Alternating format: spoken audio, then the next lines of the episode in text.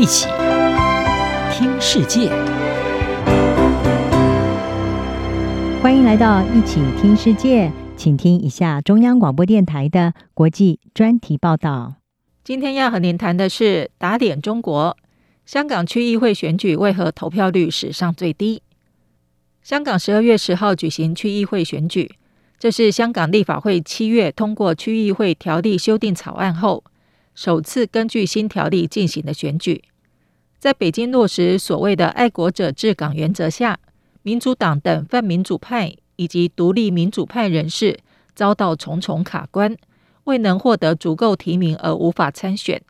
因此，这场没有泛民主派参选的选举，也被称为是仅限爱国者的选举。事实上，区议会选举曾是香港最民主的选举之一。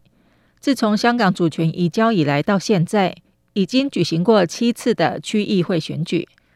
但随着北京在香港二零一九年的大规模反送中运动后，祭出高压手段的港区国安法以来，港人曾经引以自豪的民主选举早已江河日下。而香港立法会七月通过的二零二三年区议会修订条例草案，更令昔日的民主龙井一去不复返。继二零二一年中国全国人大颁令整顿香港行政长官与立法会选举制度以后，根据港府的这项新制度，新一届的区议会改由直接或间接委任议员主导，只保留了百分之二十的直选议席，并在过程中实施资格审查制度，全面落实爱国者治港原则。由于新制度下，参选人必须先获得特首委任的地区组织委员提名，并通过有国安部门参与的资格审查，这使得传统民主派在投票前就已经全数被排除在外。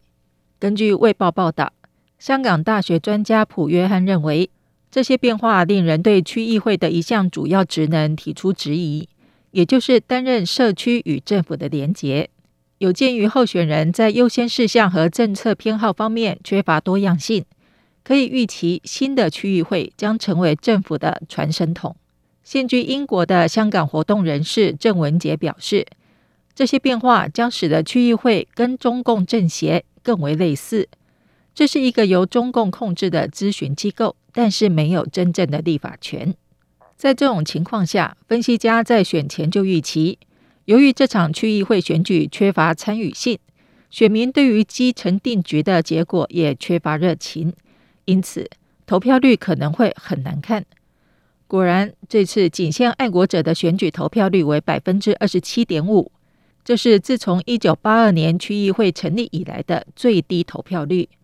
不但远低于先前的最低纪录，也就是一九九九年的百分之三十五点八二。和正值反送中抗争的二零一九年投票率百分之七十一点二相比，更是天差地远。香港特首李家超强调，完善地区治理体系后的区议会选举，选出来的区议员不会背叛香港和国家利益，因为他们都是爱国者。但日经新闻指出，这一次区议会选举投票率创新低，显示香港选民对投票兴致缺缺。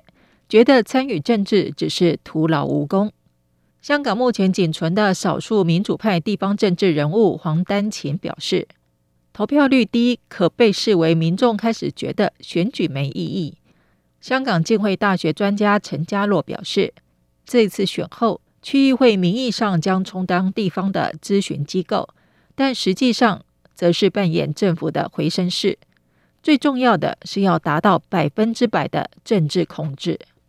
香港政府官员则淡化了投票率作为改革成功衡量标准的重要性，但是前香港众志秘书长最近才宣布流亡加拿大的周庭，在接受日经亚洲访问时指出，投票率骤降不是因为香港人民对政治冷漠，而是他们不想参与一场假的选举。香港大学专家普约翰在接受《时代》杂志访问时则认为。港府对低投票率的接受度令人不安。这意味着他们并不真正在意其他百分之七十的人在关心什么或是想什么。区议会的重要职能之一是广泛的征求地方意见并转达给政府。所以没有做好的话政府就无法了解香港市民的想法也不会制定符合市民期望的政策。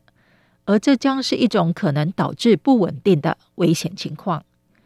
以上专题由吴宁康编辑播报谢谢收听。